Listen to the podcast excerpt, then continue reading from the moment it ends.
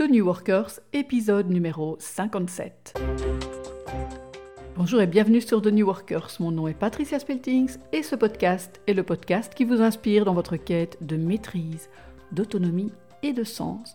Alors aujourd'hui, je retrouve Christian. Bonjour Christian. Bonjour Patricia. Et Christian vient nous parler de présentation. Alors, Christian, dis-moi, pourquoi as-tu choisi ce thème-là pour aujourd'hui? Alors, en fait, je suis allé euh, il y a deux, trois semaines à une présentation donnée par une personne. Le but, c'était en fait de présenter une idée de, business. Et cette personne était excessivement compétente, son projet était vraiment très intéressant, mais sa présentation, en fait, je trouve, la desservait parce qu'elle était pas aussi bien ficelée qu'elle aurait dû l'être.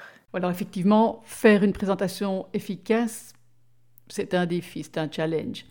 Alors quels sont les conseils que tu veux nous donner? Alors d'abord, je vais préciser, mon, but ici est de se concentrer sur ce type de présentation-là. Donc c'est une présentation où il y a un message assez, assez simple, où il y a un message principal, une idée, et on va la présenter euh, dans le but de convaincre. Alors évidemment, les principes que je vais évoquer pourraient s'adapter à d'autres circonstances, mais on ne va pas faire une formation sur slide d'une journée de la même manière qu'on va faire cette présentation-ci qui, par définition, a une durée relativement réduite et un temps restreint pour convaincre. Alors, déjà, le premier conseil, c'est ben, il faut pas s'y prendre la veille. Alors, si on se réveille la veille et commence à créer les slides à ce moment-là, ben, c'est déjà mal barré. Il faut bien réaliser que le but de la présentation, ça va être de capter l'attention du public et puis de la maintenir tout au long des slides.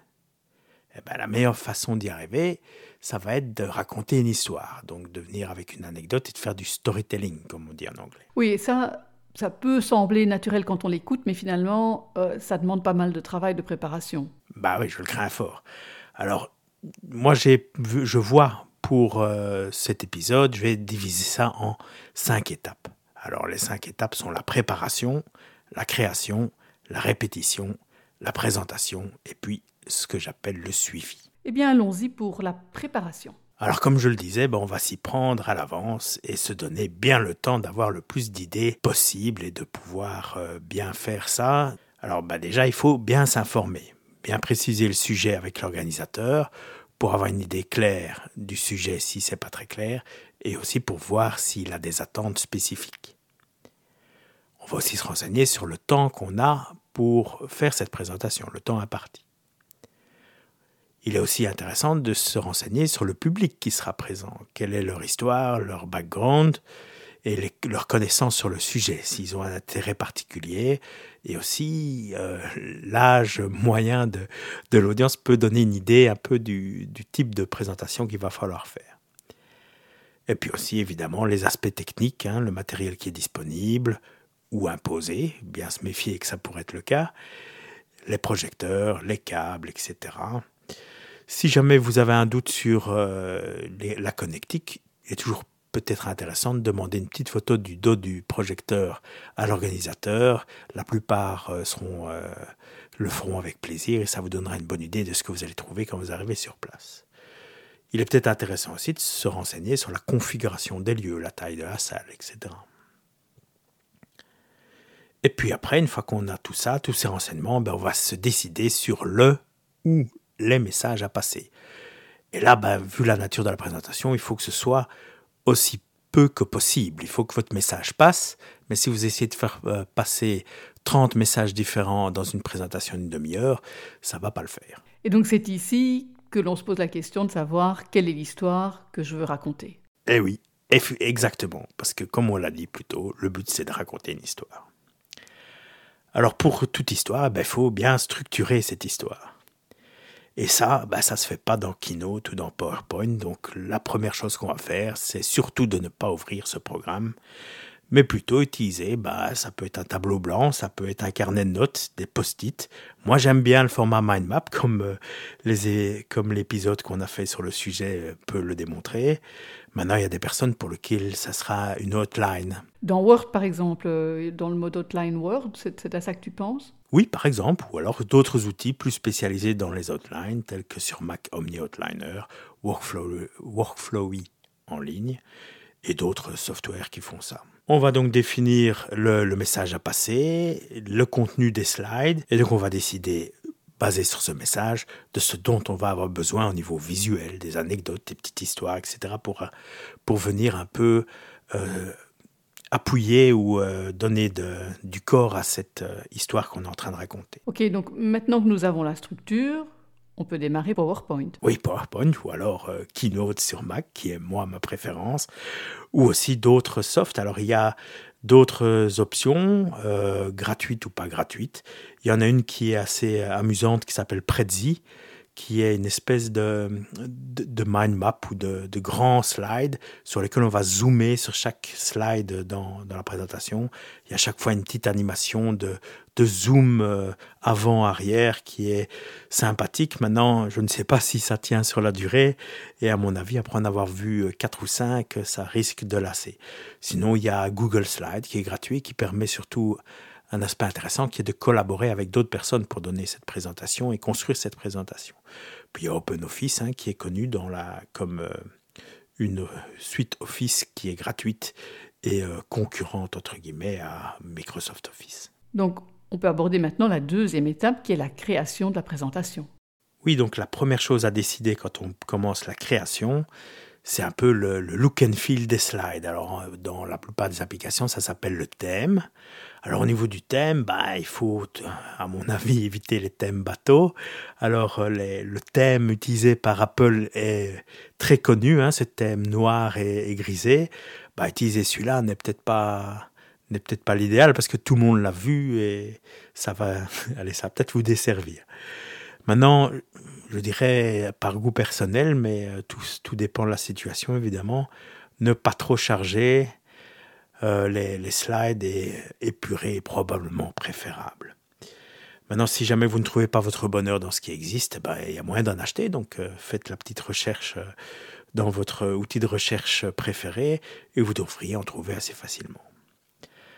Alors une fois qu'on a choisi le thème, ben, comme je disais là tantôt, on a le contenu, on a décidé de visuel et d'images, et ben ces images, il va falloir les choisir maintenant, si ça n'a pas encore été fait dans l'étape précédente, et bien penser que l'image est là pour renforcer le message et pour marquer la mémoire. Alors, pour ce qui est des images, attention aux droits d'auteur. Donc, surtout si votre but est de publier cette présentation par après, ben, il faut faire très attention que c'est pas parce que vous trouvez une image sur Google Images que vous avez le droit de l'utiliser. Donc, il faut bien se renseigner et ne pas faire n'importe quoi à ce niveau-là. Est-ce que tu as des, des sources d'images à conseiller? Alors nous, dans le thème du podcast, les images qu'on utilise, comme tu le sais Patricia, on utilise depositphoto.com, qui moi je trouve euh, très très bien. Alors euh, c'est une possibilité, il y en a d'autres. Hein. Si vous faites une recherche sur stock photo, S-T-O-C-K, vous allez trouver beaucoup de choses.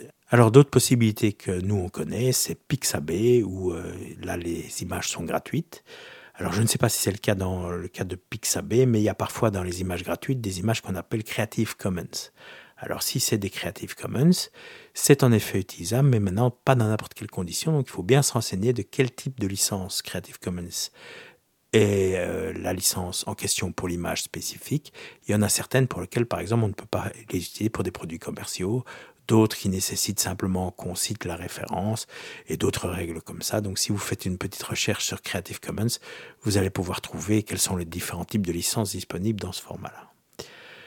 Un autre site qui est utilisable aussi, c'est Wikimedia. Alors tout le monde connaît probablement Wikipédia. Wikimedia, c'est la partie média de Wikipédia. Et donc là, on trouve des images, des, des vidéos, etc. Alors, il n'y a pas énormément de choses très sexy. Maintenant, par exemple, moi, j'ai tendance à l'utiliser pour quand c'est quelque chose de classique, par exemple, un personnage historique ou des choses comme ça. Là, vous allez probablement trouver des photos assez, euh, assez facilement sur Wikimedia.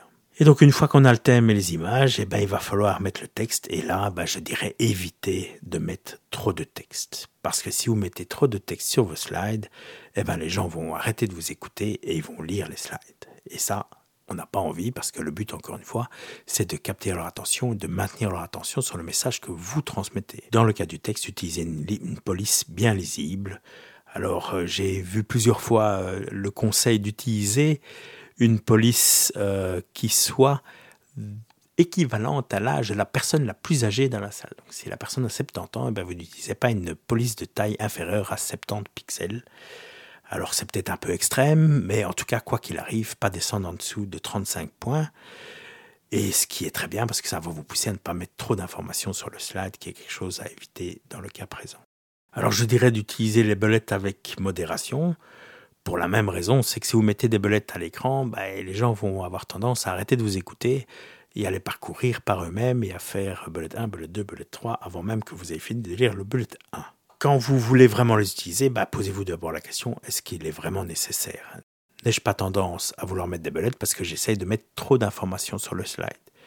Ne serait-il pas plus opportun d'aller ajouter des slides et de diviser ce message en plusieurs slides? Les slides, aujourd'hui, ne coûtent rien. Alors, il y a une époque où on faisait des slides, euh, on faisait faire des slides par des gens spécialisés, ça coûtait une fortune. Maintenant, ça n'est plus le cas. Donc, on peut très bien utiliser plus de slides pour passer un message de manière plus progressive et ne pas devoir mettre trop d'informations sur le même slide. Et rien ne vous empêche, quand vous faites cela, de venir mettre la liste en fin de, parcours de ces slides, de venir mettre une liste où là, ça serait des belettes qui résument, mais en fin de message, quand vous avez déjà passé le message. Si jamais vous devez vraiment faire les, belettes, moi, ce que je vous conseille, c'est de les faire apparaître un à un. Donc, vous dites le premier point, vous faites apparaître le, le belette du premier point après l'avoir cité, vous laissez une ou deux secondes pour que les gens euh, aient le temps de d'appréhender l'information qui vient d'apparaître à l'écran, et puis vous faites deuxième point, vous faites apparaître et ainsi de suite. Moi, je vois quand même un avantage aux, belettes dans beaucoup de présentations, c'est que les belettes permettent en fait euh, d'avoir l'information sur le slide. Et donc, si on ne met pas de belettes, euh, ou si on met moins de belettes, l'information est moins structurée. Et, après, les, les personnes qui relisent en fait les slides n'ont pas l'information. Oui, alors il y a, deux aspects. Hein. Il y a l'aspect durant la présentation, et là je dirais que bah, tant mieux que l'information n'est pas sur le slide, parce que c'est vous qui la donnez, et le but c'est que vous soyez la personne qui transmet ce message et que les personnes vous écoutent.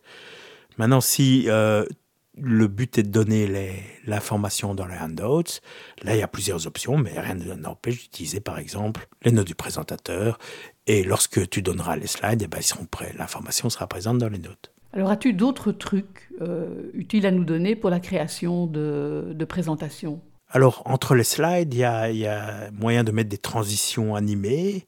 Alors euh, là, je dirais bah, utiliser avec euh, parcimonie ici aussi, pas trop bling bling. Hein. Bien penser que cette, cette transition, si elle prend trop longtemps, ça va casser le rythme de la présentation. Hein. Et par exemple, moi j'aime bien parfois faire des, des espèces de petits effets comiques entre slides. Et cet effet est beaucoup plus efficace, évidemment, si les, les slides passent vite l'un après l'autre. Hein. Euh, maintenant, une autre chose au niveau des transitions, ce qui est pratique à, savoir, mais là, c'est désolé pour euh, les, gens qui travaillent sur PC, c'est quelque chose qui existe sur Keynote. Dans Keynote, il y a une transition qui est très intéressante, qui est, je pense, elle s'appelle la transition magique ou Magic Transition, qui en fait, le principe, c'est que vous mettez deux slides avec une étape de départ et une étape de fin d'un schéma, par exemple, et lorsque vous utilisez cette transition, il va faire une, animation de la, de la, première étape vers la dernière étape. Alors si vous voulez faire un cercle qui traverse l'écran ou quoi, ben vous allez voir cet effet qui est, qui est progressif à la place d'avoir, il est à gauche et puis il devient soudain, soudain à droite. Alors ça c'est intéressant à savoir, a, il y a expérimenté pour voir un peu ce qu'il y a moyen d'en faire. Alors un autre truc que moi je trouve pratique, c'est régulièrement on veut utiliser une vidéo dans la présentation et il arrive que dans cette vidéo on veuille s'arrêter à un moment précis pour faire remarquer quelque chose. Alors quand on le fait sur un slide avec une vidéo, ben, on doit arrêter à la main après la, la, vidéo, c'est pas super pratique, euh, surtout quand on est nerveux. Et donc là, ce que je conseillerais de faire, c'est de diviser, de couper la vidéo en deux et de faire la division au moment précis où on veut s'arrêter. Et donc, dans le premier slide, on met le début et on fait play et automatiquement, elle va s'arrêter exactement à l'endroit où on a prévu et on pourra à ce moment-là faire l'intervention qu'on veut. On, veut. on peut éventuellement venir rajouter un cerclage autour du point précis, etc. si on veut. Ensuite, on passe au slide suivant pour le suite de la vidéo et la vidéo continue et les gens ont l'impression qu'on est super magicien parce qu'on l'a arrêté au moment précis où on avait besoin. Ok, donc notre présentation est maintenant créée. Nous sommes prêts pour la répéter. On va répéter, répéter et répéter encore à voix haute idéalement avec un public. Alors, je ne sais pas si vous avez une famille, ben, c'est peut-être une bonne idée. Hein. Je ne sais pas s'ils seront super passionnés par tous les sujets que vous allez aborder, mais avec un public, c'est beaucoup mieux, évidemment. Comme ça, vous avez le feedback des gens. Un truc peut-être intéressant, c'est si vous avez une présentation qui est vraiment très importante dans un lieu, euh, par exemple, assez, euh, assez fameux ou euh, très important, ben, si vous avez l'occasion de donner cette même présentation dans d'autres circonstances euh, dans lesquelles il y a moins d'importance et de, challenge, eh ben, faites-le. Comme ça, ça vous aura permis de vous entraîner. Probablement que les gens seront très contents parce que la, présentation euh, sera intéressante pour eux aussi. Et vous, ça vous donnera la, possibilité de vous entraîner. Mais ce qui se passe souvent, c'est qu'on a beau s'être bien préparé, le jour J, on est, très nerveux et c'est un petit peu comme si on avait tout oublié. Un truc pour euh, compenser cet effet-là? Bah, En fait, moi, ce que je, je trouve intéressant, c'est de bien mémoriser l'introduction, le bonjour, mon nom est, l'introduction et le, début, le tout début. Alors, c'est pas la peine de tout mémoriser, surtout que ça va avoir tendance à faire un effet euh, euh, récitation. Mais par contre, mémoriser ça, ça va vous permettre de vous lancer dans la présentation d'une manière qui est qui est programmé. Vous avez vraiment, vous savez ça sur le bout des doigts. Et puis après, ça, ça devrait couler de, par lui-même, on va dire. Ok, donc je suis entièrement prête. Le jour J est arrivé, la présentation proprement dite peut commencer. Alors quels sont les conseils que tu peux nous donner? Eh bien, arriver bien en avance. Alors quand je dis bien en avance, c'est évidemment pour avoir le temps de tout faire, de faire la mise en place, etc mais aussi de prendre le temps de se calmer avant la présentation. Ça, ça me semble vraiment essentiel, de se calmer avant, avant la présentation. Moi, j'essaye toujours euh, d'avoir un moment avant pour euh, petite respiration. Hein, il y a beaucoup de personnes, euh, dont des personnes qui, qui sont connues et qui, qui, présentent énormément, qui ont un petit rituel. Parce que ce qui va être important, c'est de se mettre dans la bonne énergie, la bonne énergie pour soi et puis la bonne énergie pour être présent à son public. Donc ça, ça peut être intéressant aussi, c'est de voir ben, quel est le, rituel que je peux mettre en place avant de démarrer une présentation. Démarrer une présentation, c'est un petit peu comme monter sur scène en fait. En effet, c'est très important et même les gens qui ont beaucoup d'habitude, comme tu le disais, ben, ils, ils, continuent à faire ça et ils ont leur petit rituel. Alors aussi, bah, il est important d'avoir un peu euh, tous les adaptateurs qu'on pourra avoir besoin. Ça a l'air un peu terre à terre, mais c'est important parce que si vous pouvez être aussi bien préparé que vous voulez, si le projecteur va pas, vous avez les plus beaux slides du monde, ben, vous ne pourrez pas les montrer. Et éventuellement un plan B euh, s'il y a moyen de, de le prévoir. Alors moi, je conseille très fortement d'avoir cette espèce de petite boîte commande qui permet de changer les slides. Hein. Ça va être euh, l'idéal. Ça va vous permettre de ne pas devoir chaque fois retourner au PC pour faire le switch des slides. Oui, et de ne pas oublier les piles qui vont avec pour faire fonctionner l'appareil. oui, parce qu'elle aussi, elle a besoin de la bonne énergie. Idéalement, ne pas donner les handouts avant la présentation et les donner plutôt après. Oui, mais là aussi, ça va dépendre très fort du type de présentation, parce que pour une formation, par exemple, moi, ou pour une présentation d'information, moi j'ai tendance à les donner avant, euh, en demandant aux personnes, bon, évidemment, de, de ne pas regarder à l'avance, et c'est leur problème si elles le font, mais ça leur permet de prendre des notes, par exemple. En effet, mais ici, j'avais bien précisé, on est dans le cas spécifique où on a une présentation un peu rapide, où le but c'est de donner un message. Et de convaincre en fait. Donc euh, dans ce cas-ci, il vaut mieux que les gens vous écoutent que de qu'ils lisent les handouts. Et après ça, ben relax, hein, vous avez bien préparé, il n'y a pas de raison que vous ne fassiez pas ça bien. Et il est très important d'être euh, présent et flexible. Donc, vous avez bien préparé, d'accord. Mais si ça part dans une autre direction, bah, quand vous avez bien préparé, vous pouvez vous adapter. Donc là aussi, relax et ne vous inquiétez pas. Oui, c'est clair que l'expérience montre que quand on maîtrise bien son sujet, bah, c'est plus la peine de stresser. Et, c'est important de, de, mettre son énergie à être présent à ce qui va se passer. Je pense que quand on a bien préparé, on peut se faire confiance on retombe sur ses pattes. Exactement. Et donc, surtout, quoi qu'il arrive, évitez de lire. Alors maintenant, dans le cas d'une définition, on va pouvoir peut-être vous le pardonner, mais quoi qu'il arrive, si vous devez lire, ne tournez pas le dos au public, et même si vous ne devez pas lire, ne tournez pas le dos au public. Ok, donc la présentation s'est passée, c'est bien passé. Tu avais prévu une cinquième étape qui était l'après et le suivi. Qu'entends-tu par là? Pour ce qui est du suivi, moi j'entends deux choses. Alors, dans un premier temps et immédiatement après la présentation, dans les quelques heures maximum qui suivent, ben moi je vous conseille de noter les points, de noter vos impressions, le positif et le négatif de la soirée de la présentation, surtout si le but est de réutiliser la présentation évidemment. Oui, l'expérience montre que prendre des notes après une présentation, ça va faciliter une présentation ultérieure si, le but est de la refaire.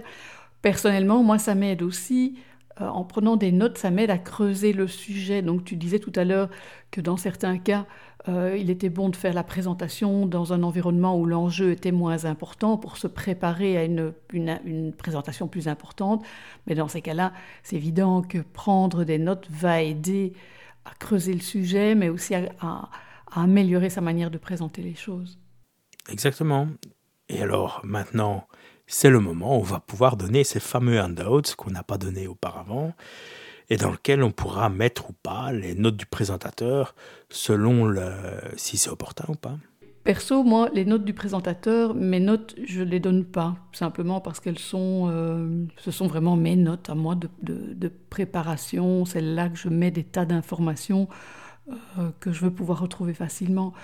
Donc, on pourrait aussi donner plutôt un résumé hein, ou une infographie, un résumé sur une page avec des petits euh, dessins sympas. Donc ça, ça peut remplacer en fait les, notes du présentateur et ça peut être assez utile. En effet, c'est une bonne alternative.